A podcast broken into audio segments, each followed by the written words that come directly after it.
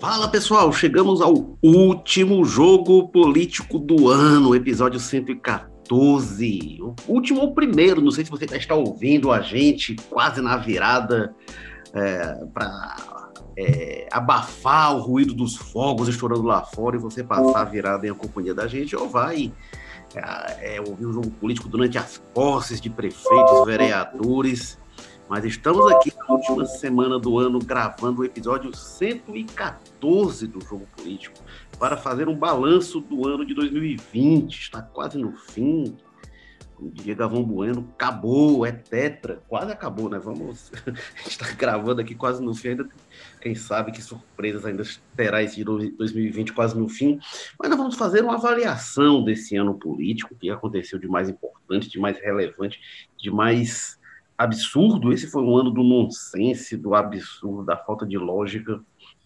Vamos aqui percorrer e fazer um balanço né, desse ano político, tentar projetar um pouquinho. Esse negócio de projeção, eu digo o seguinte: não leve nada a sério de projeção. Eu, eu quando fui nos últimos dias, eu fui ler as projeções de 2019 para 2020, o que, que, se projetava? Nada, assim, nada. nada do que se projetava em 2019 tinha como imaginar o que seria este ano. Então, não leve muito a sério as projeções, não, mas a gente vai também tentar fazer algumas para quebrar a cara. A projeção é feita para isso, né? Tentar antecipar as coisas, a gente faz para isso, para quebrar a cara. E para quebrar a cara aqui comigo temos o Walter George, editor de política, colunista do Povo. Tudo bem, Walter Jorge? Bem-vindo, Feliz Natal, Feliz Ano Novo. Feliz Natal, Érico, feliz ano novo. É, como você disse, estamos aqui, eu estou aqui realmente colocando a cara. E, e assim, num, país como o Brasil, o nível de previsibilidade é até menor do que em um país normal do mundo. Né? Então, você disse, tudo que a gente disser aqui, as pessoas consideram uma parte como diversão e a outra como exercício mesmo de análise a partir de uma realidade que a gente tem aí, que é uma realidade muito transformável, principalmente na política ao longo do tempo mas que a base que a gente tem é o que existe aí. A gente, as análises que a gente projeta, o que a gente faz de projeção é, é com base nisso aí. Agora, nada impede que as pessoas mudem ao longo do caminho e com isso as previsões também vão para o espaço. Mas não, não, custa nada a gente dar nossos pitacos aqui e imaginar como é que estaremos daqui a um ano, além de a gente falar um pouco de como é que foram os últimos 12, eu imagino. Pois é, é o Walter Jorge que fala com a gente lá da Sapiranga, onde os estampidos dos fogos abafam o som dos bentivis, das, das raposas correndo, enfim. E onde os estampidos dos fogos assustam os cachorros lá no José Bonifácio. Não sei se assustam os gatos também, que ficam lá nos telhados. Tudo bem, Carlos Maza? Como estão aí as coisas? Carlos Maza, que é repórter, colunista de política também. Tudo bem, Maza? Feliz ano novo, feliz Natal para você também. Walter, feliz ano novo para vocês aí. Pois é, aqui nesses últimos tempos aqui os cachorros têm baixado um pouco a bola, os gatos tomaram de conta, viu? Ontem mesmo tinha uma gangue aqui no telhado aqui do lado de casa, uns 10, 15 gatos fazendo um clube da luta aqui, mas enfim, já faz parte aqui dessa, dessa fauna diversificada, dessa região nobre da cidade, né, que é o José Bonifácio. Pois eu sou Érico Firmo, estou falando aqui do Damas, onde a cachorrada fica muito incomodada com esses fogos de fim de ano. Vamos começar logo o jogo político, logo então, aqui no, no quente. Vou jogar logo aqui a bola dividida para o Walter Jorge. Walter Jorge, qual foi a coisa mais absurda que aconteceu na política no ano de 2020? Bom, a maior bizarrice, nós vivemos um ano de bizarrices, né? Um ano que a gente tinha condição de jogar para frente, para cima, um sem, um sem possibilidade de enquadramento dessa de, de fatos com essa característica pele. Mas para mim o maior absurdo que a gente teve, o que a gente teve de pior, talvez simbolize melhor o ano para mim, foi aquela reunião ministerial do, de abril, não sei se lembra, dia 20, 22 e tal, que depois o país todo teve, graças a uma decisão do ministro Celso de Mello, teve a oportunidade de ter acesso à íntegra, e foi uma coisa absurda, né? A gente teve ali um, uma reunião ministerial exposta naquele nível e a gente viu tudo que não se deve ver do ponto de vista político numa reunião de um chefe de Estado com a sua, com seu primeiro time. Né? Eu não posso ser surpreendido com notícias. Pô, tenho a PF que não me dá informações. Eu tenho as, as inteligências das Forças Armadas que não têm informações. A BIM tem seus problemas, tem algumas informações. Só não tenho mais porque está faltando, realmente, temos problemas. aparelhamento, etc. Mas a gente não pode viver sem informação. Sem, quem é que nunca ficou atrás do, da, da, da, da, porta ouvindo que seu filho ou sua filha está tá comentando? Tem que ver, depois, depois que ela engravida, não adianta falar com ela mais. Tem que ver antes. Depois que o moleque encheu os cornos de, de droga, não adianta mais falar com ele, já era. E a informação é assim.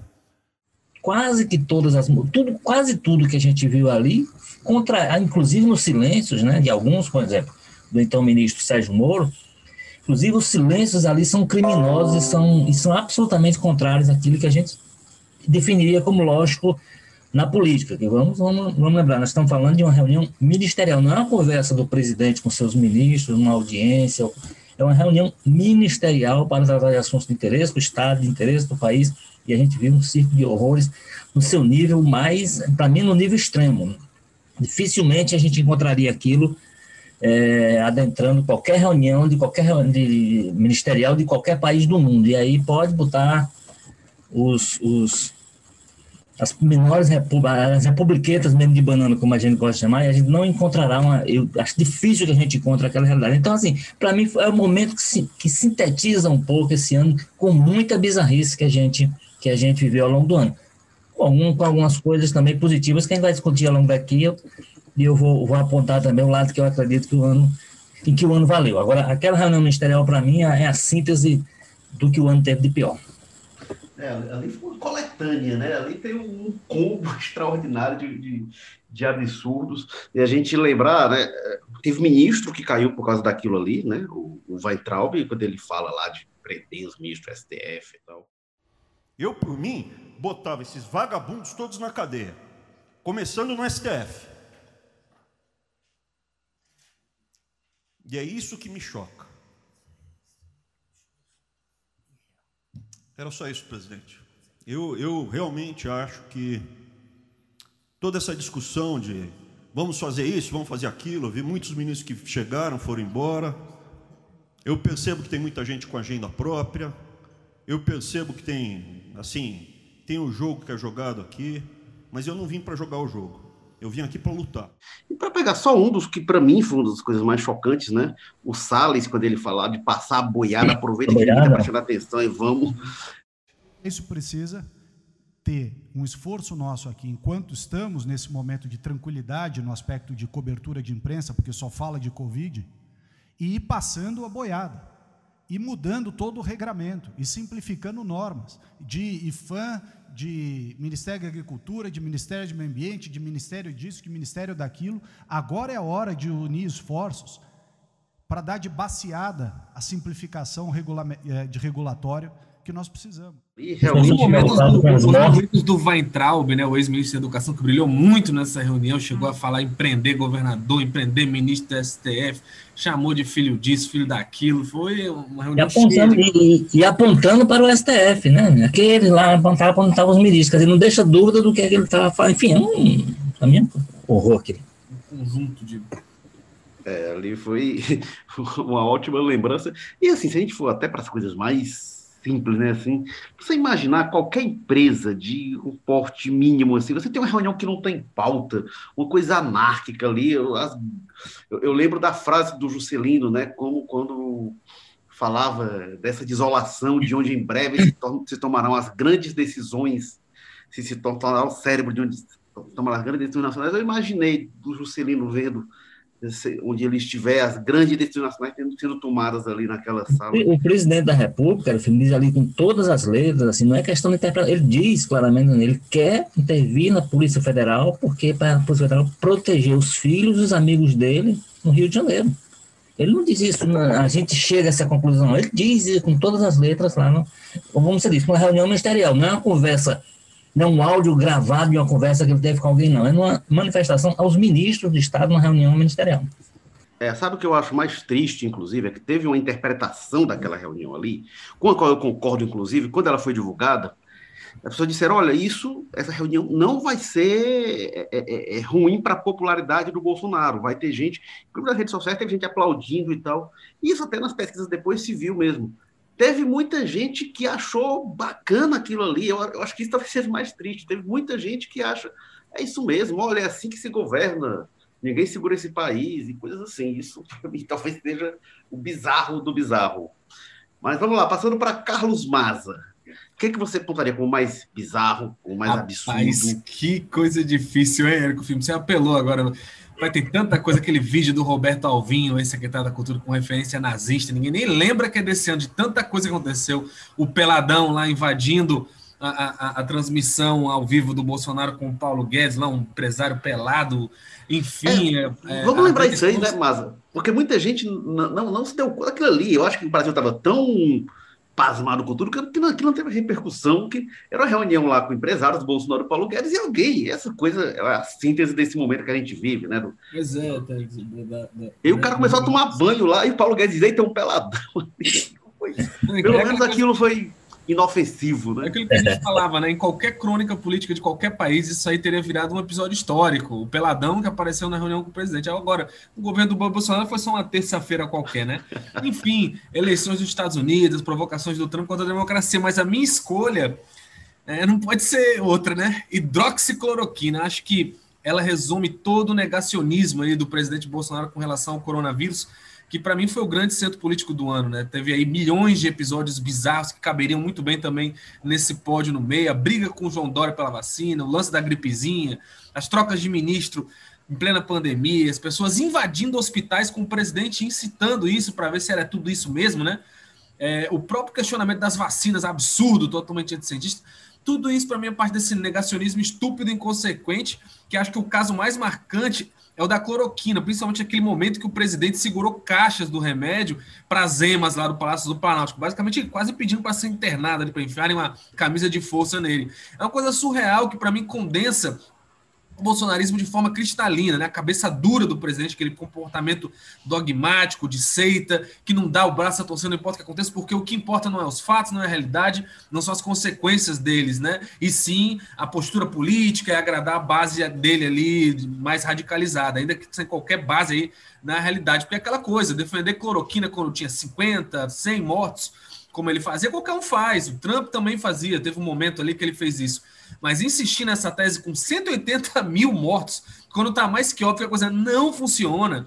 Ou seja, você não tem nem como, não faz nenhum sentido alguém sustentar numa altura dessa do campeonato, não tem a cloroquina aqui. Rapaz, essas 180 mil pessoas morreram porque não quiseram usar o remédio, são burras, são estúpidas.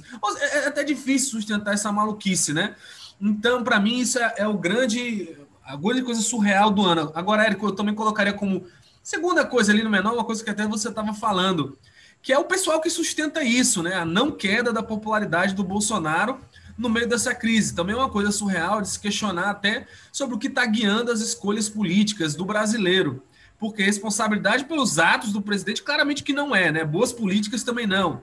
Governo na saúde, no principal assunto que deveria ter governado todos os governos do mundo, a gestão Bolsonaro foi um fiasco do início ao fim, né? Trocou de ministro duas vezes, apostou na tese de que iam ser 800 mortes, quebrou a cara, apostou em cloroquina, efeito zero, as mortes só aumentaram. Não fizeram nada para trazer as vacinas, para organizar um, um atendimento é, é, nacionalizado, puxado pelo Planalto por conta disso. Acabaram sendo dada volta ali pelos governadores que foram atrás do consórcio Nordeste, tudo mais. Só foi reagir às vacinas quando o Dória foi. E as pesquisas mostram que o Bolsonaro segue muito bem avaliado. Olha só, como é que pode? E não estou nem falando aqui da pessoa moderada, que acha que o Bolsonaro tem seus problemas, mas é melhor que outras opções, ou oferece ao menos uma resposta às questões econômicas que lhe interessam, a pauta, né? Mas esses aí, que ideologicamente no duro estão com o presidente, que é, é a coisa mais absurda junto aí dentro de um ano tão bizarro. A gente que está disposto a boicotar uma vacina, olha só, para seguir o que o mestre mandou, colocando a própria vida em risco e a vida de milhares de pessoas. E muita gente até em grupos de risco, né? Gente que não está bem nessa jogada aí, abraçando essa coisa única e exclusivamente para que o presidente não perca a eleição para o Dória em 2022, nem consiga ter aí a sua popularidade abalada. É um negócio surreal mesmo. Ô, ô sobre a cloroquina, tem algumas coisas que, assim, é, vai lá que no início, ah, não, como tratamento e tal, mas tem gente agora querendo convencer as pessoas de que é melhor você ficar doente e tomar um medicamento do que prevenir, do que tomar um imunizante para não adoecer. Aquela coisa que a gente ouve desde criança. É, é melhor prevenir do que remediar. Não, é melhor remediar, é melhor ficar doente e tratar. Pelo amor de Deus, a gente vê gente como o, o ex-ministro Osmar Materra, que adoeceu, tomou cloroquina, teve que ser entubado também. Alguém acha que isso é melhor mesmo do que tomar uma vacina? Estão querendo convencer disso. E, e, e tem uma coisa, coisa né, Érico? O, o, Bolsonaro recomendava cloroquina para as pessoas, mas quando ele ficou doente e tomou, passou lá fazendo 50 exames né, de coração por dia para ver, porque ele sabe que tinha riscos, que tinha efeitos colaterais, e estava fazendo um monte de exame de coração para garantir que não tinha nenhuma. É, nenhuma coisa, nenhum efeito nocivo da cloroquina ali no organismo dele. Será que as pessoas, os brasileiros que estão recorrendo a isso, têm esse mesmo, né, esse mesmo luxo de ficar se submetendo aí a, a exames cardíacos para garantir que não vão ter nenhuma complicação? Estou tomando aqui a terceira dose da hidroxicloroquina. Estou me sentindo muito bem. Estava mais ou menos domingo, mal segunda-feira. Hoje terça, estou muito melhor do que sábado. Então, é, com toda certeza, né? Está é, tá dando certo. Porque era essa questão do uso da cloroquina, porque quando se dizia o uso da cloroquina off-label, fora do que a bula prescreve, era justamente porque tinha risco, e isso nunca se disse, ah, é proibido usar cloroquina, não, não, vai usar na rede hospitalar com monitoramento. Porque tem riscos, eu queria falar desses riscos, onde eu posso, eu estou falando sobre isso, vou falar aqui também no, no, no, jogo político, não sei se eu já tinha falado antes, que o Bolsonaro tem falado muito da bula da vacina, dizendo que, ah, o laboratório não se responsabiliza. O Bolsonaro nunca falou da bula da cloroquina, pois então eu vou falar aqui. A bula da cloroquina tem o seguinte: ó, a cloroquina é um fármaco que apresenta estreita margem de segurança. Estreita quer dizer pouca, viu, pessoal? Estreita margem de segurança. E uma dose única de 30 miligramas por quilo pode ser fatal. Isso aqui é a bula da cloroquina. O Bolsonaro nunca falou sobre isso, né? Aí tem também, ó, as manifestações tóxicas estão relacionadas com efeitos cardiovasculares hipotensão, vasodilatação, supressão da função miocárdica, arritmias cardíacas, parada cardíaca e do SNC, confusão, convulsões e coma. E tem mais, o envenenamento por cloroquina é extremamente perigoso e a ingestão de uma única dose de 1.500 miligramas pode ser fatal em poucas horas. O Bolsonaro nunca falou isso. Quando eu comentei isso, teve gente que disse, ah, você está comparando a cloroquina com essa vacina que saiu agora. A cloroquina tem 50 anos de uso, vamos lá cloroquina tem 50 anos de uso para outra finalidade. Não é para o que está sendo usado para combate à Covid-19, que surgiu esse ano. Então, está sendo usado para outra finalidade que não é aquela para a qual está prescrita. E esses 50 anos de uso confirmam os efeitos que estão na bula, mostrando que ela pode ser fatal em poucas horas, pode botar a pessoa em coma. Isso o Bolsonaro não fala, mas com a vacina ele está. Eu defendo que a pessoa leia a bula, que seja divulgada a bula e que tenha atenção à bula de todos os medicamentos. Você comparar os efeitos colaterais da vacina, que em geral é inchaço no local da dor, o que tem sido verificado nos testes, mas como é, é, é dor no local em que a pessoa tem a aplicação da vacina, no caso da Coronavac, a vacina feita pela Sinovac, é, e febre é, não muito elevada, em torno de 38 graus. Então, isso tem sido os efeitos colaterais mais comuns. É, da cloroquina, não, são muito mais graves. É, só a questão da vacina ainda, e um pouquinho da popularidade do Bolsonaro, que é o seguinte, o, o, o e, e, ele usa um argumento sobre a história da, da, da, da, cloroquina, que é uma coisa assim, totalmente atravessada. Se você for olhar na parte da África, que não está dando poucos casos, é porque lá se toma cloroquina contra a malária, não sei o quê, então as pessoas estão protegidas. Pá, pá, pá. Esse negócio tão absurdo. O que, o, que me, o que eu acho mais esquisito nisso é você não ter uma manifestação firme, clara das, das associações médicas, as entidades né, foram tão atuantes nos governos do PT no sentido político mesmo, no sentido de. E aí o Bolsonaro atravessa a questão médica mesmo de saúde, dá, dá pitacos como presidente. O, o, a, o problema é que a opinião dele nesse momento tem muito peso, arrasta hoje uma multidão para pensar do mesmo jeito e para pressionar com relação a isso, e, e, as entidades médicas, as vozes médicas que poderiam estar se contrapondo a isso, como o, o, os dois primeiros ministros deles fizeram, fizeram e fazem, né? Custou os cargos a ambos, né? Tanto ao, ao Mandetta quanto ao, ao Nelson Tais, que era um bolsonarista, o o, o, o, Mandetta era mais um oportunista, né? Era um cara que era próximo ali, virava amigo e tal, conhecia e virou ministro. O Nelson Tais, não, era um bolsonarista, foi identificado como bolsonarista no Rio, e foi, quando chegou lá, foi médico. Não, isso aqui não vou fazer, não resultado. Né? E aí botaram o general aí que entende de logística, por isso que o Brasil está totalmente abastecido aí de seringas e tudo que precisa para poder começar a vacinação amanhã, se for preciso. Espero que se entenda a ironia que está. Tá. A questão da popularidade do Bolsonaro tem duas coisas que me chamam a atenção. A primeira é o seguinte: a gente fala da popularidade do, do, do Bolsonaro, até o Mara ressaltou isso nesse tom. Alta popularidade, ele não está com alta popularidade, não. Tanto no, no, no, quando você faz o recorte histórico, quando você faz a comparação histórica, é a mais baixa, só, só comparável e maior que a do Collor, que já tinha feito aquela. Uh, já tinha entrado na poupança das pessoas e tudo, então não dá para comparar com o presidente já tinha feito aquilo. Então, a, a popularidade do Bolsonaro, comparado com qualquer outro, é baixa. A questão, para mim, é a seguinte: esse, esse, digamos assim, seria o lado, o lado é, a metade vazia do copo na perspectiva do Bolsonaro. A metade cheia é o seguinte: se tudo o que ele fez, se toda a irresponsabilidade que ele tem, com que ele tem agido, inclusive nessa questão da pandemia, não derrubou essa não, não, não fez cair essa popularidade, significa dizer que alguma coisa de boa que ele fizer daqui a pouco, ele, aí sim, aí ele recupera e vai para cima e se torna mais popular. Mas hoje, a popularidade dele, inclusive eu questiono essa ideia que se tenta se projetar, dizendo que isso torna já um candidato forte para reeleição e tal.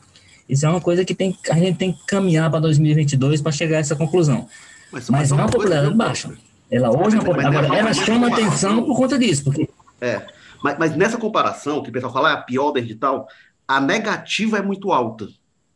Mas, por exemplo, ele tem a popularidade positiva hoje maior do que a do Lula no primeiro mandato. Porque o Lula tinha um percentual muito grande de regular, o Bolsonaro não tem regular. O regular do Bolsonaro é ridículo. Então, é um percentual quase de empate técnico de ótimo e bom e ruim e péssimo. Isso não acontecia. Né? É, é, então, assim, e aí também, assim, porque o Lula, a essa altura, né, do segundo mandato, o Lula estava. É, é, é, aí, ah, não, era 2004 ainda era, era um pouco antes do mensalão, estava ali muito do, do, regular e tal. E todos os governos, em, começo de mandato, né, primeiro, segundo ano, tem um regular muito grande. Pessoal, é, tá mais ou menos, vamos ver. É?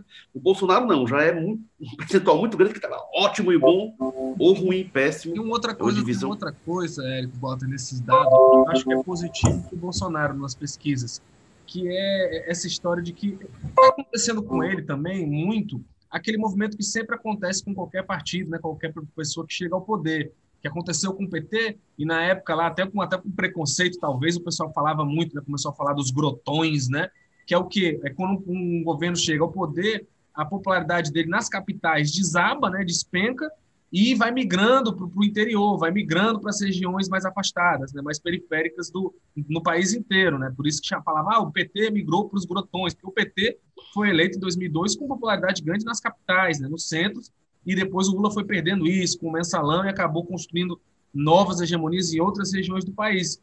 E a gente está vendo as avaliações do Bolsonaro, ela se mantém no geral estável, mas nas capitais ela despencou, até no sul, até na, é, no, no, no, Paraná, em Santa Catarina ali, Florianópolis, acho que com exceção a algumas capitais do norte, até Florianópolis, até Curitiba, a avaliação do Bolsonaro despencou, ficou muito pior do que estava antes.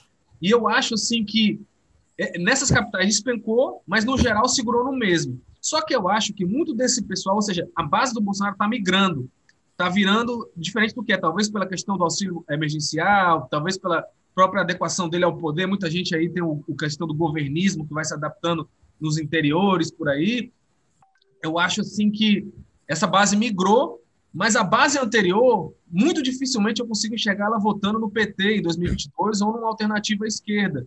Então, eu acho que essas pesquisas acabam sendo um resultado duplamente positivo para o Bolsonaro, porque ele não só consegue manter uma avaliação, como ele consegue manter dentro dessa questão, dessa perspectiva. Por exemplo, Florianópolis, Curitiba, o próprio estado de São Paulo, mesmo avaliando pior o Bolsonaro agora, eu tenho muita dificuldade de imaginar esse pessoal votando numa alternativa de esquerda em 2022, né? É, que nunca votaram historicamente. Então, não sei quão positivo isso seria para o principal adversário dele hoje, que seria o Partido dos Trabalhadores. Né? Ou a gente está diante, talvez, aí de uma situação em que 2022 só vai ter chance mesmo aquela chapa, uma chapa mais, né? Luciano Huck, aquela coisa outsider bizarra, o Sérgio Moro, né, tentando fingir que é de centro.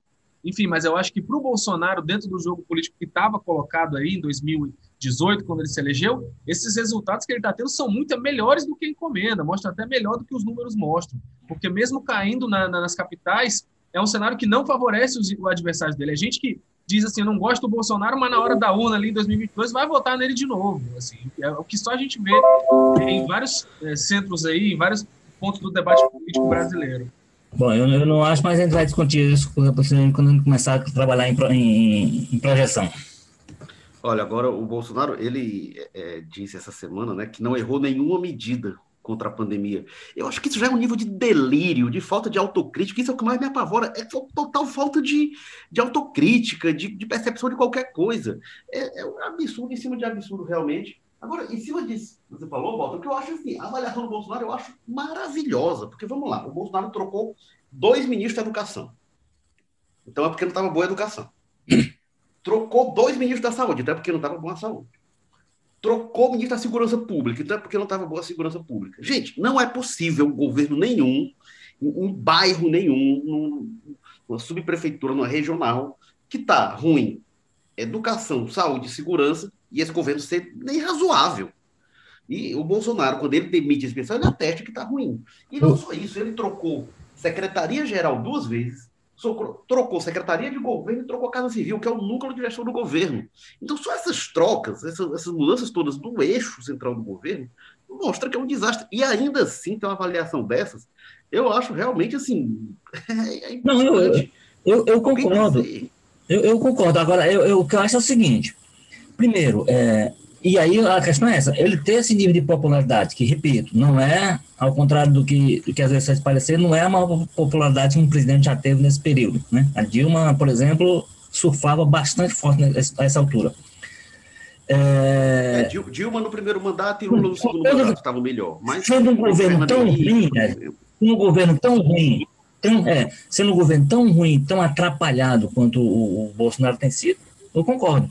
A questão aí é o seguinte: é, na verdade, aí é o que a gente vai discutir mais para frente, o que salvou o Bolsonaro foi a política. O Bolsonaro, na cabeça de gestor dele, ele não tinha estabelecido essa ajuda emergencial, e aí essa migração de apoio que o Maza aponta aí, ela tem muito a ver com isso. Saiu, o, o apoio passou a ser daquelas pessoas que se viram atendidas pelo governo, identificaram o governo e o Bolsonaro como responsável por aquilo, e aí incompetência da oposição que não conseguiu mostrar o papel que elas tiveram, que ela teve, a oposição, nesse processo todo, mas o Bolsonaro foi identificado, e isso ajudou. Se, se você tira a ajuda, ajuda emergencial desse contexto aí, eu não tenho dúvida que o Bolsonaro teria despencado fortemente.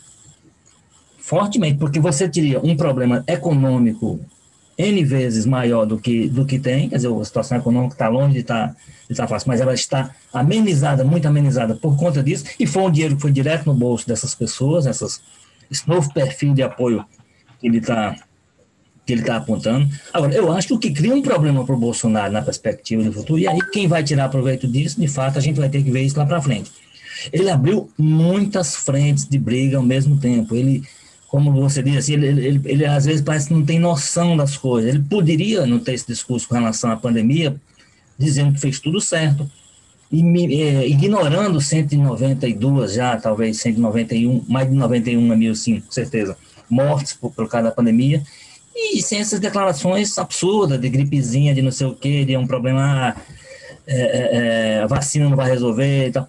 Então, essas coisas todas, ele, vai, ele deve pagar um preço. Agora, eu acho que ele vai pagar um preço mais alto. Aí, quem vai tirar proveito disso, a gente vai ver mais tarde. Pode ser que seja alguém de centro, de direita, pode ser que não seja o PT, mas alguém vai tirar proveito do fato de ele abrir N frentes ao mesmo tempo. O Bolsonaro tem uma série de ex-aliados, aliás, foram fundamentais e importantes na vitória dele. Ele está achando que a vitória foi fruto apenas dele, não foi. Tinha uma onda, inclusive uma onda anti outras coisas, que empurraram um pouco, empurraram muito ele para frente naquele processo lá. Então, ele está ele tá, é, ele tá esvaziando muito aquele processo, está comprando brigas está tornando essas pessoas, não é nem assim, essas pessoas inimigas.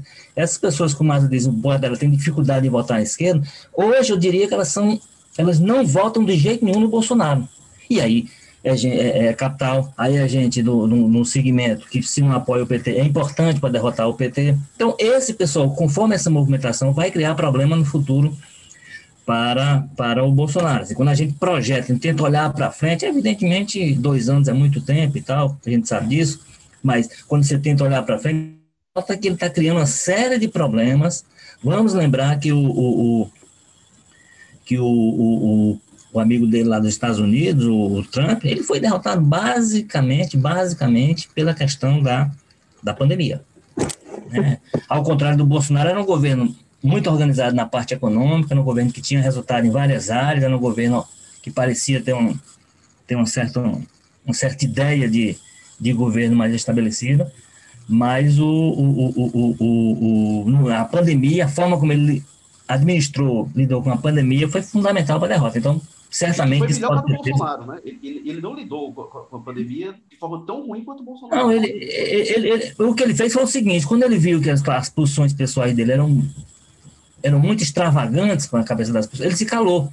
Né? Então, ele não mexeu, por exemplo, na, pessoa que estava tocando lá no infectologista americano, que é o grande. Ele não mexeu no cara, deixou lá o cara tocando a política do governo e calou-se. O Bolsonaro não se cala, continua falando, continua dizendo as coisas, continua achando que está convencendo todo mundo e continua dizendo que não tem problema, que a pandemia não é um problema que as pessoas dizem. É gripe. Ele, ele deixou de dizer que é uma gripezinha, inclusive está dizendo agora que nunca disse. Mas continua dizendo que é uma coisa superdimensionada, que a cloroquina tinha resolvido tudo, e continua ignorando que nós já estamos 190, né, nós já empilhamos 192 mil cadáveres por conta dessa, dessa questão. Agora, só para a gente arredondar para o próximo ponto, agora sobre essa questão do. do eu peguei aqui no histórico do Datafolha, né? O Bolsonaro tem em torno de 37% é, de ruim e péssimo é, a essa altura do mandato. É, de, de, de, desculpa, de ótimo e bom. O péssimo está ali 30 e poucos, 37% de ótimo e bom.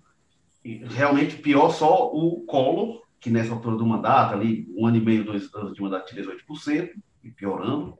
O Fernando Henrique tinha 43%, né, melhor, 43%.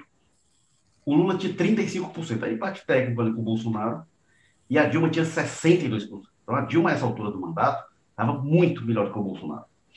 É, e agora o ruim e péssimo do Bolsonaro está ali em torno dos 30%, a Dilma tinha 7%, Lula e Fernando Henrique tinham 17%. Então é isso que eu falo, assim, o, o, regular do Bolsonaro, ele vai achar tanto, né? O pessoal não, não, tem meio termo sobre o governo Bolsonaro. Mas eu vou indicar a minha bizarrice, então, o meu absurdo do ano. Eu vou trazer aqui para o Ceará. Concordo com a de vocês que assim, o Plano Nacional foi realmente muito rico nisso, mas eu vou votar naquele episódio do batalhão de polícia de Sobral, do retroescavadeiro, os tiros no sítio. É, não podia deixar.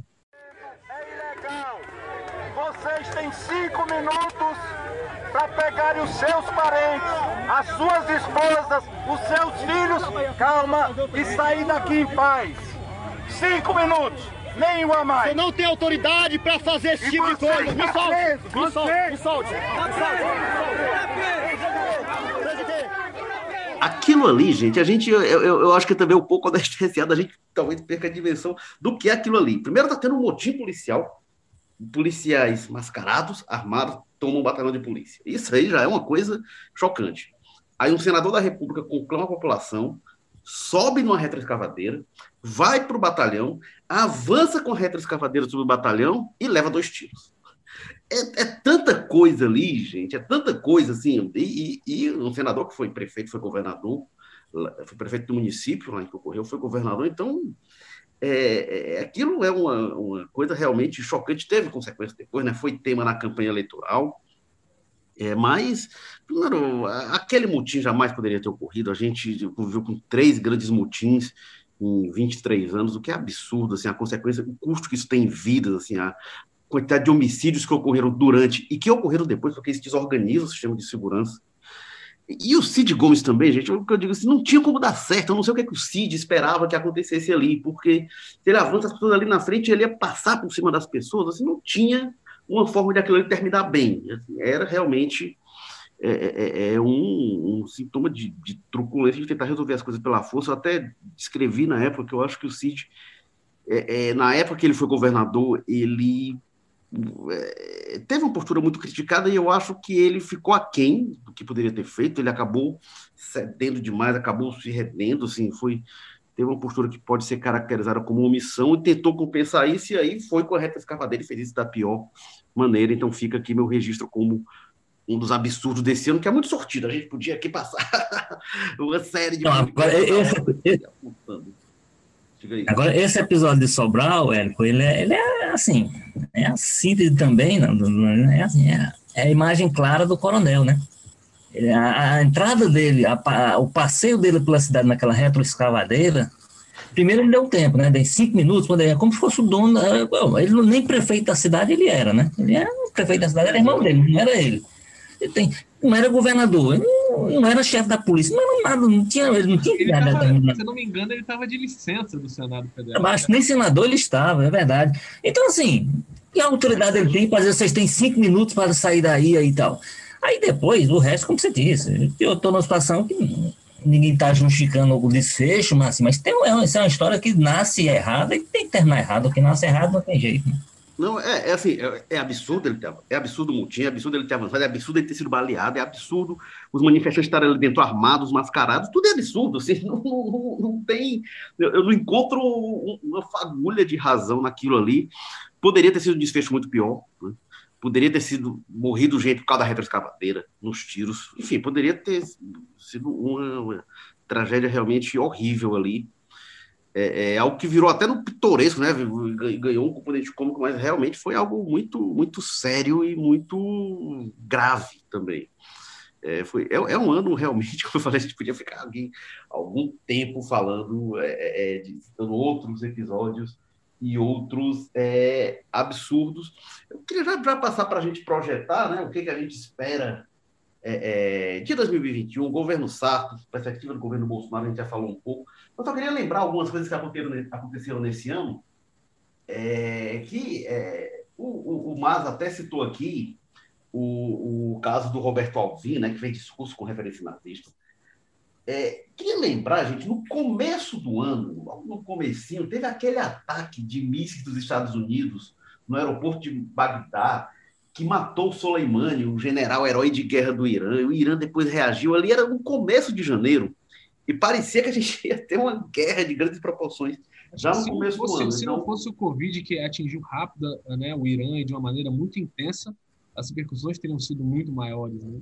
Até porque elas é, estão ocorrendo, né? Só que a gente está tendo menos atenção para lá, mas o conflito naquela região não desescalou muita coisa não em termos de busca pelos territórios lá pela Síria, pelo norte e tudo mais. Né? E assim, mas ali foi um grande cartão de visitas do, de 2020, né? Ali já chegou chegando.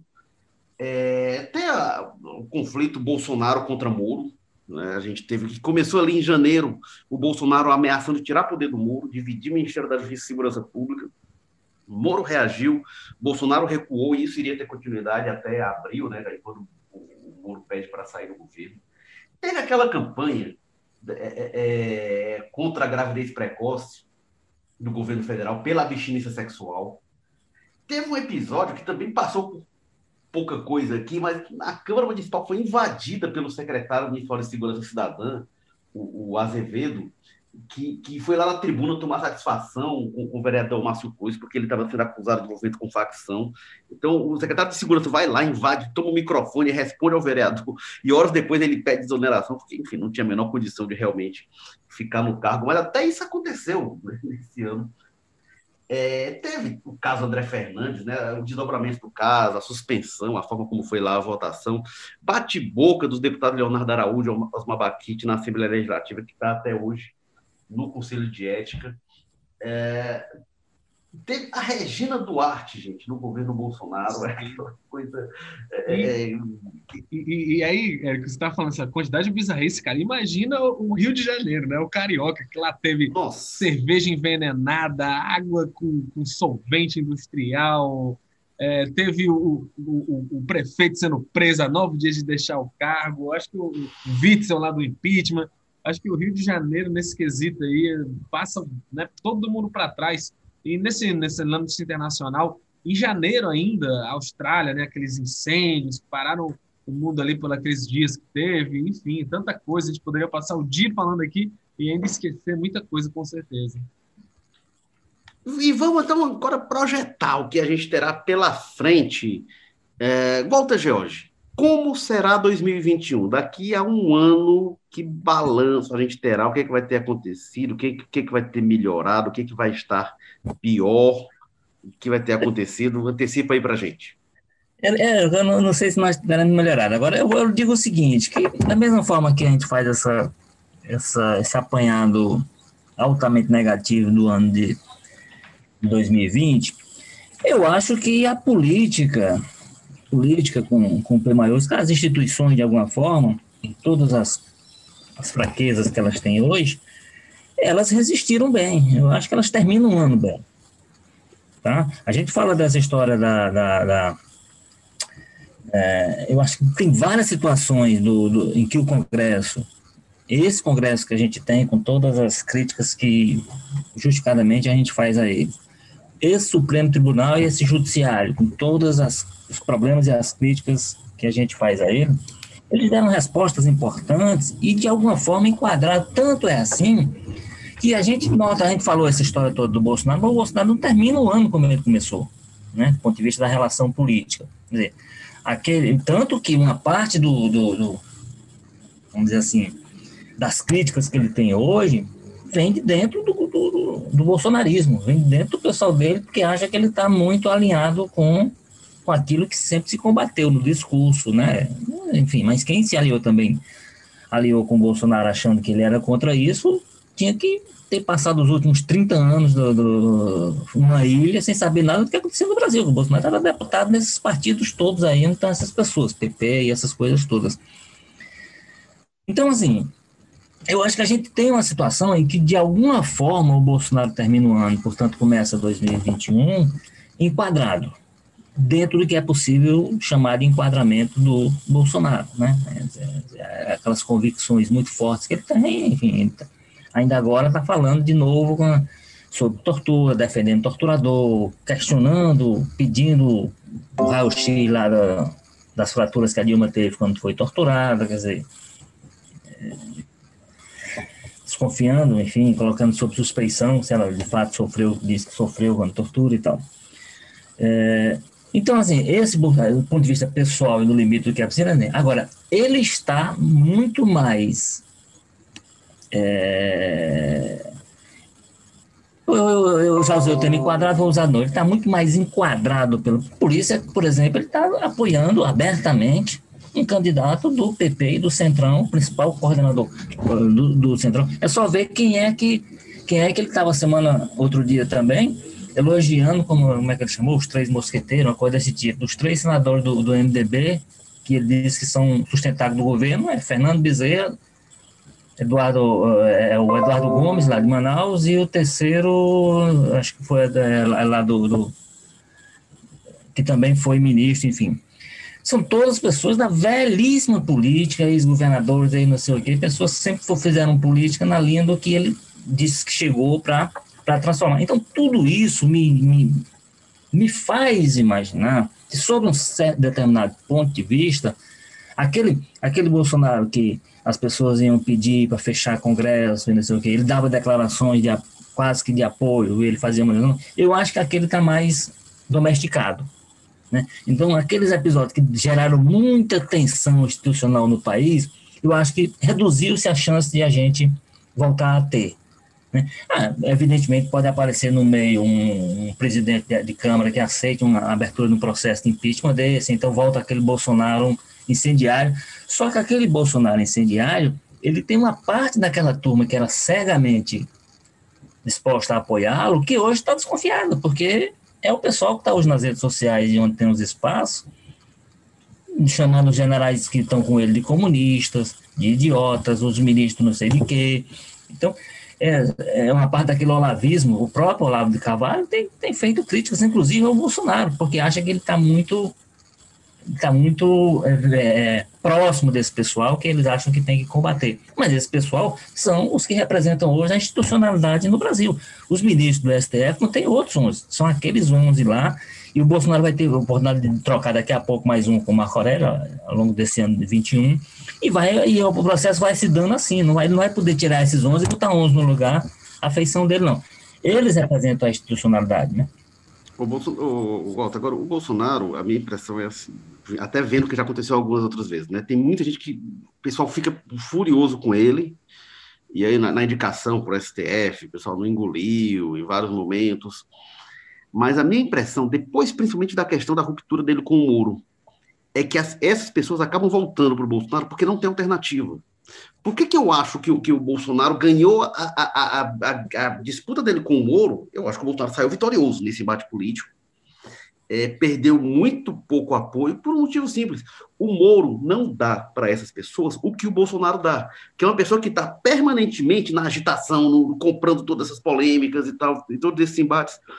Então, eu não sei se esse pessoal tem opção, na verdade. Eu não, eu não vejo se eles têm é, alguma alternativa é, é para apoiar. Então, eu acho que tem essas dissidências, o pessoal fica chateado e, no fim das contas, acabam voltando para o, o, Bolsonaro. É uma coisa que, mal comparando aí de outra corrente política, embora tenham se aliado, é, o, o, capitão Wagner teve um setor dos policiais que se indispôs com ele na época do, do motim dos policiais, que, que, queriam uma postura dele mais clara, mais incisiva, e o, o capitão Wagner ficou ali, e os policiais ficaram chateados com ele. É, é, encamparam muito mais o, o, Cabo Sabino. No fim das contas, o Sabino não se elege vereador e o capitão Wagner chegou perto de se eleger prefeito, uma votação muito alta. Porque, assim, não tinha muita opção para eles. Eles iam fazer o quê? Votar no Sarto? É, então, eu acho que essas defecções, eu tenho dificuldade em ver se o Bolsonaro realmente perde esse pessoal. Não, não, mas, mas, mas, é, mas não são as defecções. Eu acho o seguinte, é, é que muda o Bolsonaro. Tá entendendo? Eu acho que o Bolsonaro, ele próprio, vai estar tá imaginando, eu acho que ele está fazendo essa reflexão hoje, que é muito mais cômodo, é muito mais calmo para ele, ele se afastar desse tipo de, de, situação. Tanto que uma das pressões que há mais recente sobre ele é porque ele tem que ajudar lá o Oswaldo Estáquio, ele tem que ajudar lá o Alan, não sei das quantas, que está nos Estados Unidos, e ele tá nem aí para esse pessoal. Não diria que largou, mas ele não tem manifestação. Aquele Bolsonaro incendiário daquela estaria fazendo algum tipo de gesto nesse momento. Ele, possivelmente ele hoje está mais consciente de que não é, não é não é bom para ele, inclusive, que ele deixa esse pessoal para lá e dá uma ajuda do jeito que for possível. O Olavo de Carvalho, por exemplo, detonou ele, ele deu lá uma ajuda, chamou alguém, não sei o quê, mas ele não, não deu declaração. Ele... Então, esse tipo de coisa que, que ajuda muito a agravar esse quadro institucional. Eu falo mais do ponto de vista do quadro institucional, né? Porque, assim, em algum momento desse ano de 2020, a gente achou que o país caminhava para uma ruptura, não tinha caminho. E aí tinha declaração do próprio Eduardo nesse sentido, né? Ah, não é, a questão não é se, é quando. Né? As próprias declarações de Bolsonaro, ah, eu vou dar um jeito nesses caras, vamos dizer que criou todo um clima. Esse Bolsonaro, se você for olhar nos últimos meses, tá, tá calmo. Pode voltar? Pode. Mas eu acho que termina o ano, ele terminou nos levando à possibilidade de projetar que a gente, nesse campo, a gente pode ter algum tipo de, vamos dizer assim, Não, tranquilidade. Eu concordo. Acho que é estratégico, inclusive, do Bolsonaro. O que eu acho é que essas perdas, por exemplo, se chegar daqui a dois anos o Eustáquio, o Alan Terça Livre, a Sarah Winter, eu não duvido nada que eles que estão hoje muito queixosos estejam fazendo campanha para o Bolsonaro. Acho. É, é, é, se for o Bolsonaro contra o PT, aí eu não tenho a menor dúvida. Carlos Maza, falando é, é, é aqui. Aliás, antes de passar para o cenário aqui local, prefeituras do Ceará, enfim, queria lhe ouvir sobre o plano nacional e o que, que a gente pode esperar de 2021. A gente vai ter, será, a agenda Paulo Guedes, privatização, ou a gente vai ter. É, o Bolsonaro teve bônus político com auxílio emergencial que está se encerrando. Né? Será que a gente vai ter uma reedição de alguma coisa? Renda Brasil, algum caminho assim? Será que vai ser o caminho da, da, assistência ou a gente vai ter o caminho mais liberal do Paulo Guedes, privatização? Qual será o caminho que a gente vai ver do governo em 2021? Pois é, assistência, você diz, é, na, é peronomútil, né? Que o Renda Brasil é aquela coisa, né? Aquele assistencialismo cheio ali de, de letras miúdas, de asteriscos no contrato.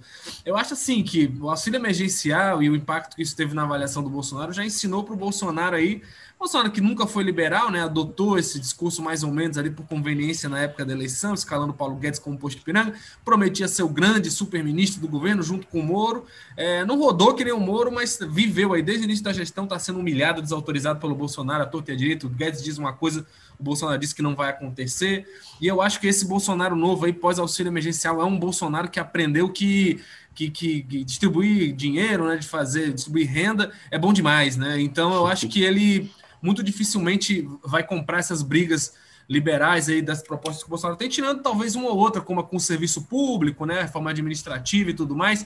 Eu acho que esse tipo de coisa é o que tem chance mais de ir para frente no Congresso, até porque o próprio Congresso Nacional tem uma afinidade ideológica com essas pautas. Eu acho que o nome que entrar, ao menos que a oposição amarre muito bem ali com o Baleia Rossi, é, o nome que entrar vai ter uma afinidade com essa parte de, de diminuir o tamanho do, do, serviço público, aquela reforma administrativa que fere é, de morte até quase a estabilidade né, de maioria dos cargos do serviço público federal, é, enfim.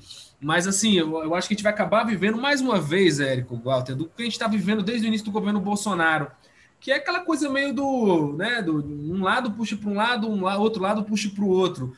Eu acho que o Guedes vai sair aí com mais reforma, com mais ideia mirabolante com relação a isso, que vai acabar sendo derrubada pelo Bolsonaro pouco tempo depois, eu vou falar, porque o Bolsonaro tem gostado né, de, de cortar essas polêmicas, de dizer que não vão mexer com benefícios sociais, principalmente. Mas eu estou curioso para ver, principalmente, se anda essa reforma tributária, né? Porque a gente está vendo isso tudo tem reflexo muito grande nessa composição da mesa da diretora da Câmara dos Deputados. Se fosse eleito o Arthur Lira, que é o nome do Bolsonaro, uma vantagem para ele, né? Muito mais fácil negociar lá e tudo mais. Se a oposição, que tem acordos programáticos ali para apoiar o Baleia Rossi, conseguir talvez viabilizar o nome dele junto com o Rodrigo Maia, a gente sabe que a situação já é completamente diferente, né? já vai ter, vai chegar lá provavelmente ali com algumas coisas amarradas com relação a isso tudo. Mas eu acho que de qualquer forma o que a gente vai ver muito é isso. Guedes fala uma coisa, Bolsonaro vai e nega e diz outra, porque é um ano aí que tem muita expectativa. O Guedes está muito sobre fogo porque não conseguiu aprovar nada do que ele se propôs fora ali a reforma da previdência, né? Então há pressões muito grandes e eu acho que ainda hoje é muito cedo, muito difícil dizer como é que vai ser exatamente, até porque depende muito desse resultado da eleição na Câmara dos Deputados.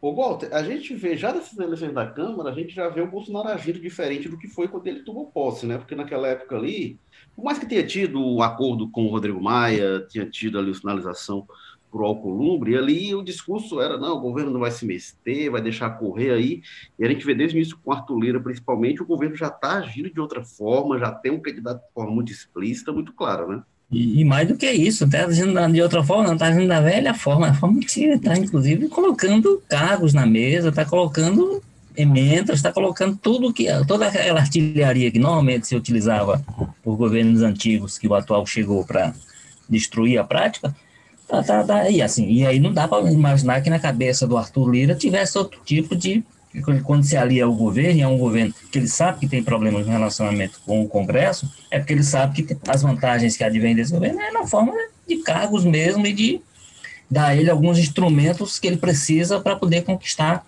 apoio entre os deputados. Né? É absolutamente diferente. É por isso que eu digo assim, de alguma forma, e assim, e é, nós sabemos disso, é o resgate de um Bolsonaro que sempre foi isso. O Bolsonaro não tem um, um, um nos 30 anos que ele tem de, de, quase 30 anos, mais de 20 anos que ele tem como deputado federal, por exemplo, você não tem um pronunciamento do Bolsonaro que seja para denunciar alguma coisa errada que esteja acontecendo lá dentro. Ah, e ele estava dentro dos partidos onde isso acontecia frenética. Partido do Paulo Maluf, né? Partido do Paulo Maluf. Então, essas, essas operações que hoje estão levando gente à cadeia e tudo, Bolsonaro era testemunha, ele nunca fez uma denúncia desse, ele nunca saiu de um partido reclamando desse tipo de coisa, e ele sabia plenamente, ele podia não participar. Era, era possível que ele não, fosse, não fosse beneficiário, mas ele sabia. E, ele, e uma das, das, missões dele, se ele sabia como deputado, uma das funções dele, uma das tarefas, se ele tinha, tem compromisso com, com a prática de uma política limpa, era, seria denunciar, seria levar, inclusive, se não a tribuna, as instâncias de investigação. Está acontecendo isso e eu quero tornar isso um. um, um ele nunca soube, né, que o principal líder do partido dele, durante décadas, o Paulo Maluf, tinha denúncia é de corrupção. Que era, parte daquilo ali era discutido dentro da bancada.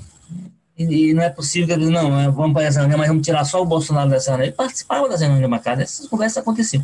Então, assim. O PP estava então, em tudo, né? No mensalão e tudo. Pois é. Então, esse, então, esse movimento dele, né, é um movimento de reaproximação que ele esteve sempre próximo. Agora, ele tinha um discurso, ele tinha uma prática, tinha, e ele chegou com um grupo que, mesmo essa, assim, se envolveu pouco, mas se envolveu, por exemplo, a eleição do Alcolumbre, foi fundamental que chegasse lá um grupo novo, bolsonarista, querendo um presidente novo, querendo alguém, quer dizer, pegar um senador absolutamente sem expressão, né, e transformar em presidente, porque só para se contrapor ao melhor representante da velha política que tinha dentro do Senado, que era o Renan Calheiros.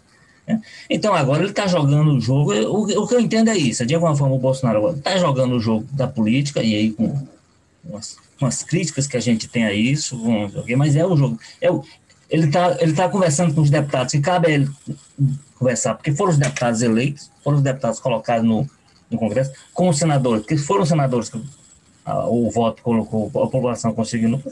E está tá tentando se articular, inclusive, com os ministros do STF, porque a última live dele, a live que ele fez na noite de Natal, foi quase metade dela foi para defender as decisões do ministro Cássio Nunes, que ele acabou de, de pôr, no, porque esse ministro que ele colocou já está sob o, os, os seguidores dele, estão destruindo o Gana, porque o cara não decidiu conforme é o pensamento dele. Não, tem que botar alguém lá para defender o que a gente. Não, tem que botar lá alguém que defenda a Constituição, defenda uma defesa das coisas conforme a lei prevê.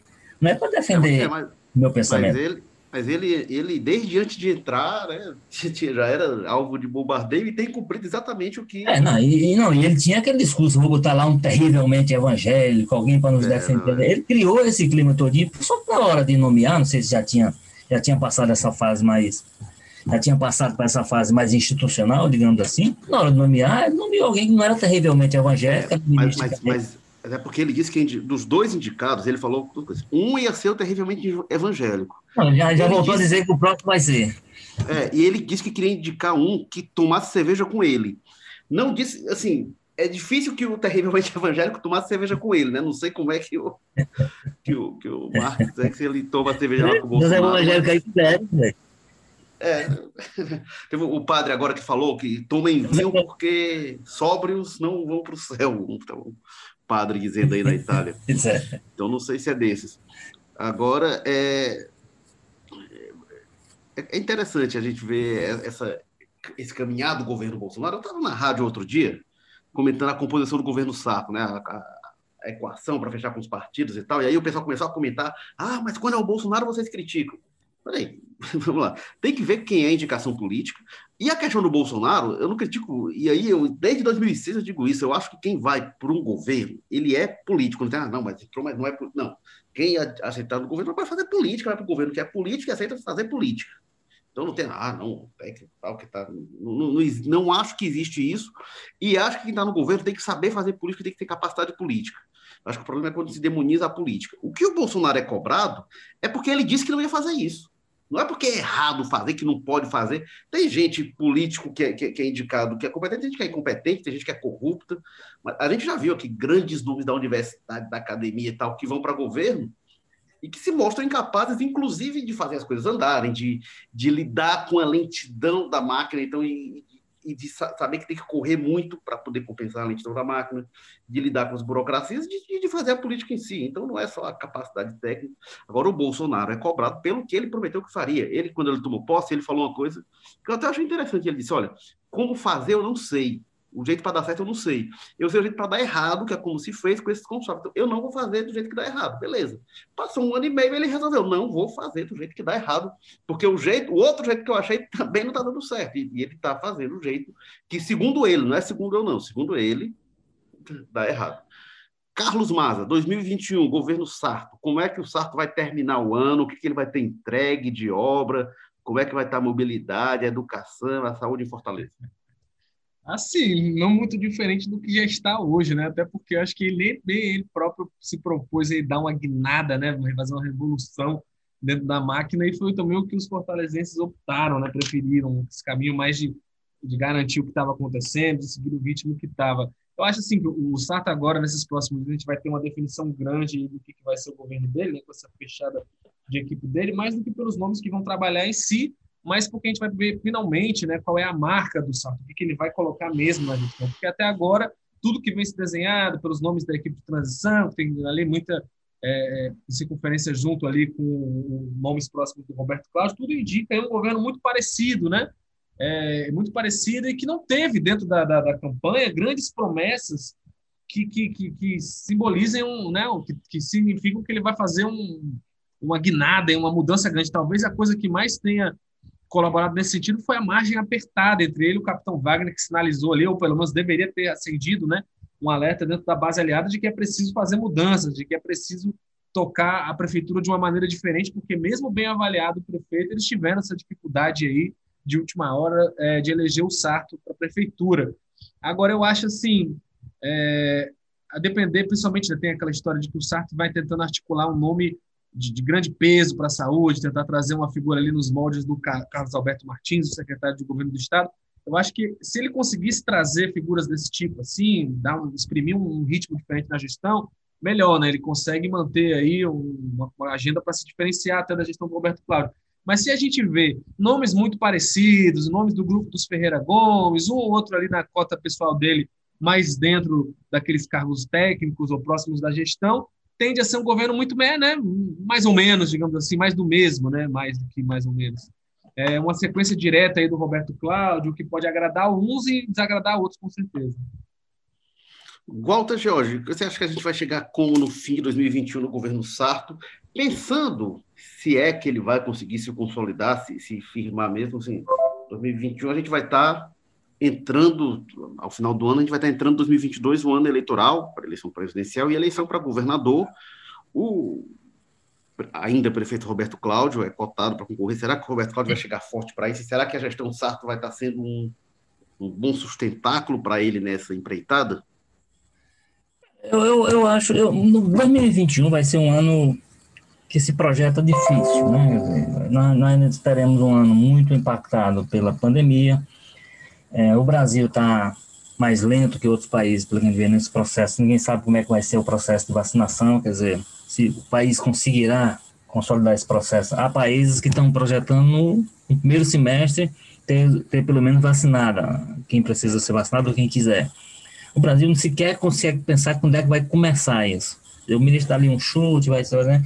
Mas você imagina, países que já estão com tudo planejado, estão com problemas para, inclusive, comprar seringa, para aquilo tudo. País tão, você imagina que o Brasil não conseguiu nem fazer uma programação. Quando ele for atrás disso, se é aquele, se é aquele quando isso ficar claro mesmo, porque inclusive você tem, você tem um problema no posicionamento do presidente que não, não faz nenhum tipo de manifestação em favor da, da vacina. Então, essa, essa questão da vacina vai, eu acho que vai ditar muito o ritmo do ano no, no país. São gestões que já começam, evidentemente, como disse o, o, o lembrou o Maza, o Sarto não foi eleito para mudar nada, foi para tocar as coisas do jeito, mas ele tem o estilo pessoal dele, ele tem essas coisas.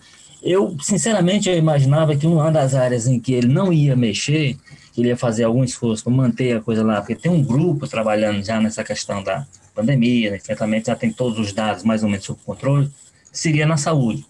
Mas essa informação que o Maza dá é uma informação que circula, que ele está procurando um nome forte, algum, um cabeto para chamar dele, né, para poder ter.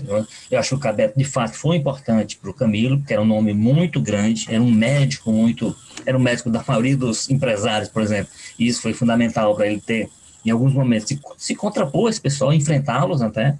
Né? Alguns dos quais o abandonaram como. Quase o abandonaram. Ele, ele, pagou, ele pagou como médico por essa, essa postura. Então, assim, é, faz sentido que ele tenha, porque possivelmente está projetando que vem um período ainda muito difícil para isso, que inclusive tenha que contrariar ainda alguns interesses e tal. Então vai ser um ano difícil. Se no ano difícil, eu acho que vai ser um, o grande esforço do, do, do SAS nesse primeiro ano vai ser um processo de manutenção.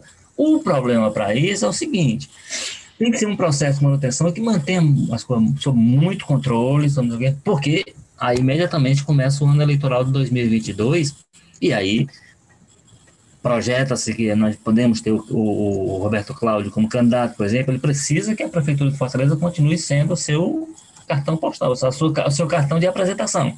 Se alguma coisa tiver acontecido ao longo desse período que der errado, ele vai pagar, ele corre o risco de pagar o preço disso na, no processo é, eleitoral. Agora, eu acho do ponto de vista das prioridades, do ponto de vista... Eu, eu também, eu estou com mais, eu acho que não vai, não vai haver grande a grande questão é qual o impacto que vai ter a pandemia ao longo do ano no sentido de permitir que o sarto deslanche ou impor maiores. Vai ser um primeiro semestre, por exemplo, muito, assim, os primeiros dias, porque vão ser, vai ter que ter uma adesão com relação à saúde, olhando para a economia, quer dizer, e vai ter a questão da educação, né, da volta às aulas, como é que vai ser, como é que vai se dar isso, isso tudo são decisões que já vão já vão ser atribuições dele e de sua equipe.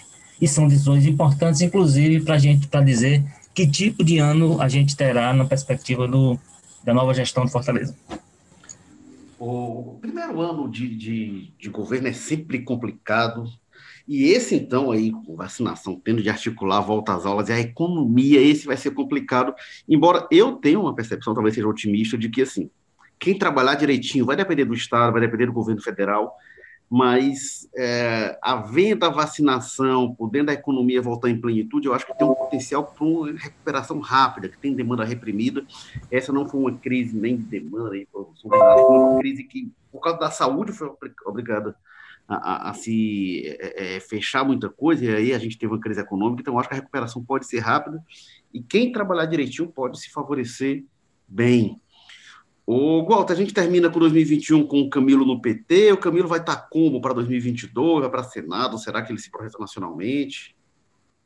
Essa, essa questão, essa relação do Camilo com o PT é aquilo que a gente já teve a oportunidade de discutir aqui. Foi uma das primeiras perguntas que a gente fez na primeira entrevista com ele, quando ele assumiu o governo pela primeira vez. Ele já, a relação dele com o PT já estava em discussão, né? Já estavam discutindo relação. Eu, eu, eu, sinceramente, eu, as primeiras negativas que eu, eu não, não, não, apurei muito essa história, mas o que eu li, as primeiras declarações do PT, é, são muito, são muito, eu, eu diria que muito, é, muito inseguras da parte do PT. Ah, especulação é boato. Bom, especulação é boato, você tem, tem um fundo de verdade.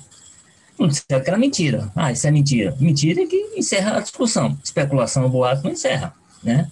Mantém as bom, se é especulação, pode ser que seja verdade. Se é boato, pode ser que seja verdade. Mentira, não. Então, essas, as primeiras manifestações, e com, com relação às manifestações, então eu não sei se, eu não sei se, é uma coisa que sempre sombreia, porque tem a relação do pai dele, histórica, com o PSB e tal, eu acho que isso ajuda, digamos assim, anima um pouco esse debate. O que eu acho é o seguinte, o Camilo vai trabalhar 2021 para chegar em 2022 bem do jeito que ele está hoje, e aí ver como é que ele se insere.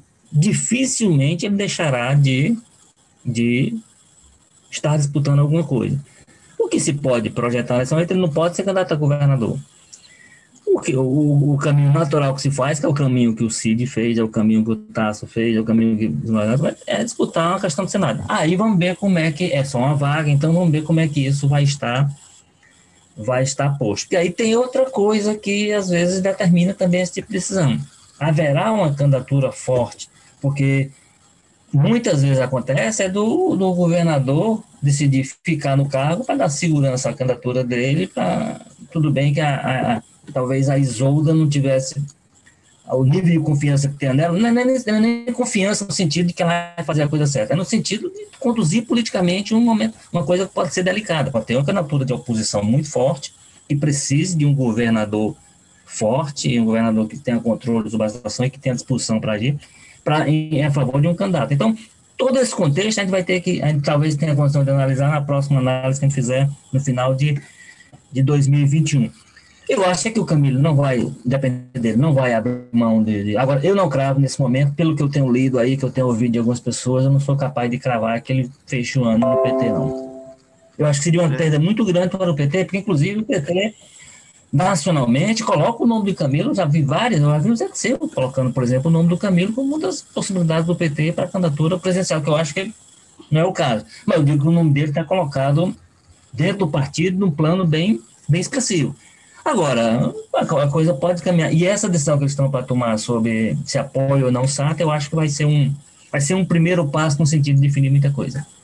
É, o Camilo não ganha uma no PT, dependendo do PT de Fortaleza, ele, toda posição que ele tenta, ele acaba sendo derrotado. Agora, essa coisa de ficar ou não no, no, no governo até o fim, né? Eu, no fim dos anos 80 para os anos 90, era muito comum ali, no governo Gonzaga Mota no, e, e, no governo Tasso, tinha uma pressão muito grande, até dos parlamentares, para que o governador não saísse, porque era, era natural, né? O governador terminava o mandato, saía para concorrer a senador. E aí, no Gonzaga Mota, teve uma pressão para o Gonzaga Mota ficar até o fim para garantir a eleição do Tasso e dos deputados. E quando vai do Tasso é, é, para o Ciro, tem a mesma coisa também. Não, fica no cargo, garante aí, porque não, não eram candidaturas. É, é o Ciro era o prefeito que estava saindo e tal, também não era um nome que já tivesse uma dimensão, e, e muito menos o Tasso, quando é lançado pelo Gonzaga Mota. Então tinha até essa pressão, que nos últimos anos tem diminuído, mas a pressão política para segurar o governador no cargo até o fim. É, e que não aconteceu quando o Tasso sai pela última vez do governo, em 2002, né? E, e o Lúcio, olha, Não sei se teria sido diferente É, se no claro. governo, mas o Lúcio passou um sufoco para se eleger. É, o o Carlos Maza, é, como é que você vê esse cenário aí? A minha impressão, Maza, é que assim, o Camilo ele pode até sair do PT, mas eu acho que ele só vai na boa, porque é- é- tem um nível, assim, ele, ele estar no PT como alguém que representa uma voz dissonante, assim, ele acaba trazendo o PT de alguma forma para algumas questões, enfim, acaba sendo um ponto de disputa lá, lá dentro, que se ele sai, pode PSB, mas acho que ele iria numa composição muito boa, muito sólida. Eu, não- eu acho que ele não sairia para ver o que, que acontece, que estou é, insatisfeito no pois PT, é. não. Eu acho que, que essa questão do, do Camilo sair ou não, é, a preço de hoje, teria relação muito mais com a boa relação aí, com o bom acerto que se deu, e também com a perspectiva para 2022 aí, da relação entre o PSB e o PDT, principalmente na eleição lá de Recife, né? Eu acho que o Camilo, se saísse, ele tentaria associar esse gesto muito mais nesse sentido, né?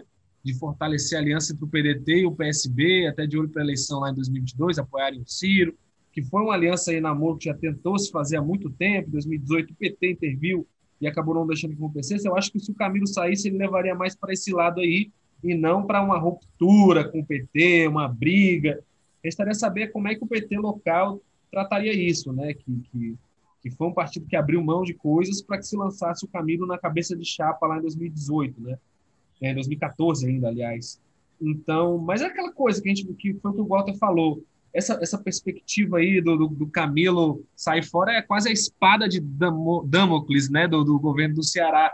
Está eternamente ali por cima da cabeça do Camilo. Acho que não teve um segundo é, que não se cogitou essa possibilidade dele sair. Já se falou de vários partidos que ele iria que ele iria sair. Então é, é muito difícil dizer se ele vai ou não, se ele vai fazer um pouco de futurismo, mas eu aposto nessa tese aí, que se ele saísse, seria muito mais desse movimento e que faria sentido, seria um movimento muito positivo para o Ciro Gomes, para a pretensão presidencial dele, que é o que hoje claramente o Camilo parece mais interessado, tanto que deixou a Luiziane ali meio sozinha na eleição desse ano para ficar apoiando o Sarto mais diretamente no segundo turno, mas aí vai no que você falou, né? Também ao mesmo tempo numa boa, sem brigar, sem desafiar, sem peitar a Luiziane, sem provocar que o partido isso na, fosse na justiça contra ele, né? Por ele estar fazendo campanha para candidato de outra coligação. Ele esperou o segundo turno, mesmo, mesmo num cenário de disputa acirrada, enfim. Então eu também acho nesse sentido que, que o Camilo, acho que é possível até a saída dele, porque o, o contexto de construção do Ciro está muito encaminhado para isso, para tentar puxar esses partidos. Não sei se ele consegue. Vão aparecer outras opções aí muito mais vantajosas de direita, centro-direita para esse pessoal, mas eu acho que com o PSB a coisa ficou mais amarrada, né? até por esse apoio que ele deu ao João Campos lá em Recife, que a gente sabe que é, é o grande centro do PSB nacional. O Carlos Mas, agora só para a gente finalizar, o Walter já deu dele aqui, já disse o que que para ele tira-se de bom de 2020. Essa pergunta eu quero ver o que, que você vai achar aí. Ah, cara, mas isso é sem dúvida. A ciência, a ciência com certeza mostrou-se mais né, necessária, mais útil, mais eficiente e proveitosa do que nunca. A gente deveria estar comemorando aqui que se conseguiu bater um recorde, desenvolver uma vacina em tão pouco tempo, né? Um marco extraordinário para a humanidade, não é para hoje, não é para né, para os últimos anos, é para a humanidade, para a história. Conseguiu se pegar uma doença que né, demorava-se às vezes 10, 15 anos para fazer uma vacina e fazer em poucos meses, porque houve um- uma grande mobilização mundial para isso, houve aí uma expansão que se, se parecia muito mais difícil do que na prática foi de, de importar questão de respiradores, equipamentos de última tecnologia, de ponta, o Brasil desenvolvendo medidas alternativas, né, saindo na ponta aí com tecnologia para melhorar o uso do- dos, do- do- dos respiradores, baratear os custos de produtos. Eu acho que o que não falta, e os Nobel, né, o prêmio Nobel aí desse ano vai ter gente aí adoidada aí para tudo quanto é tipo de, de inovação científica, apesar né, da bizarrice, apesar da anticiência, apesar dos falastrões, do pessoal que insiste por questão de birra, por questão ideológica, por questão de populismo, né? Eu acho que mais do que qualquer coisa, de Bolsonaro, todos esses líderes aí, Trump, muito mais do que pessoas é, autoritárias, é isso, aquilo, são populistas. É gente que está surfando na crista da onda e a crista da onda, no momento, tem a ver com negar essas coisas. Eu acho que esses falastrões aí, com o tempo, tudo isso passa e o que fica é isso. Daqui a alguns anos a gente vai estar lembrando por essa coisa com uma vergonha, né?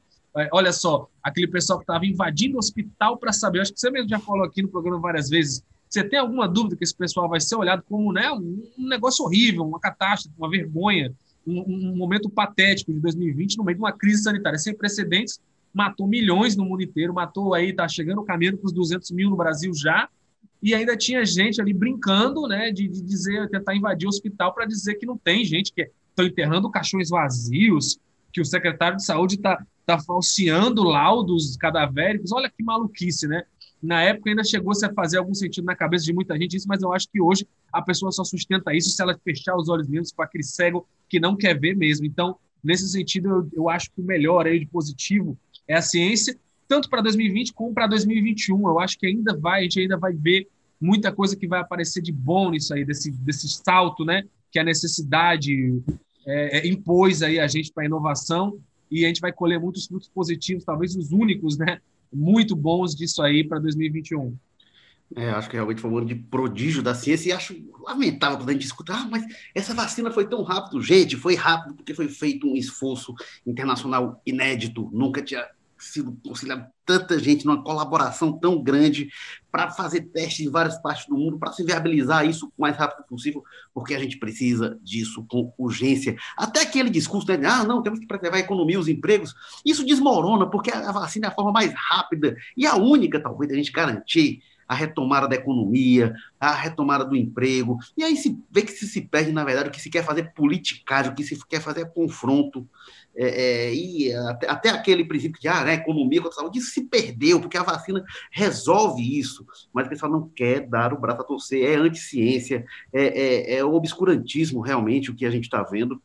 É, é, e a gente realmente tem de louvar esse prodígio da ciência, o que foi feito é, nesse ano de 2020, como o Walter falou no início, é assustador que as entidades médicas estejam tão caladas diante desse negacionismo, que ainda vai custar a vida de muita gente, quando a gente vê nas pesquisas, o tanto que aumentou de gente que não quer tomar vacina, resultado dessa pregação da ignorância desse absurdo.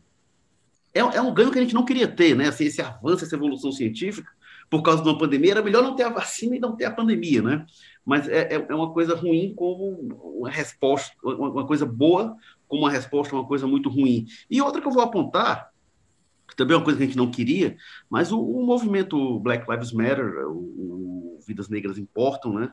a partir é, do assassinato do George Floyd, um movimento mundial que se cria, uma nova compreensão sobre essa questão étnica que a gente tem é, é no planeta, um grande movimento de grande impacto o racismo é, é, passa a ser visto de uma forma é, diferente e é, é, é, o combate a ele chega a um nível também que é outro. Também a gente não queria, a gente não queria que George Floyd tivesse de morrer para isso, mas a gente tem também de, também de outra coisa ruim a gente tira uma consequência, tira alguma coisa, né? A gente tira algo de bom para o nosso futuro. E este foi o Jogo Político 114, o último de 2020.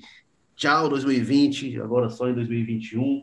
E a gente teve edição e produção da Mariana Vieira, o editor-chefe do Jogo Político, Tadeu Braga, editor de política aqui com a gente, o Walter George, diretores executivos de jornalismo, Ana Nadaf e Eric Guimarães, diretor-geral de jornalismo, Arlen Medina Neri. Obrigado, Walter George. Feliz ano novo. Feliz ano novo, Érico Firmo, para você, para o Maza, para o Tadeu, para quem está nos ouvindo. É, e só lembrar uma coisa, eu estarei de férias a partir da semana que vem, estarei de férias. Né? Agora, se eu voltar no começo de fevereiro, significa dizer que você não pode fazer aquela piada dos três meses, quatro meses e tal. Era sido só um mês, tá certo? Até lá. Aí se foi em abril, né? Opa! Walter, o Carlos Maza, é, feliz ano novo também, obrigado mais uma vez. Talvez você também vai tirar férias, Carlos Maza, em janeiro? Boa piada, gostei, mas não vou não, não vou não. Mas é isso aí, feliz ano novo aí, vamos rezar para que 2021 é, seja um ano melhorzinho, né, pelo menos, né? É, esquecendo a máxima do time que dizer que pior que não estava no FIC, se provou é um grande mentiroso, né? Que é o que a gente viu de lá para cá, não foi muita coisa boa, não. Mas esse ano, 2021, eu tenho esperança que sim, vai ser muito ótimo, ser show. Vamos estar todos aqui, mais muitas outras edições do programa.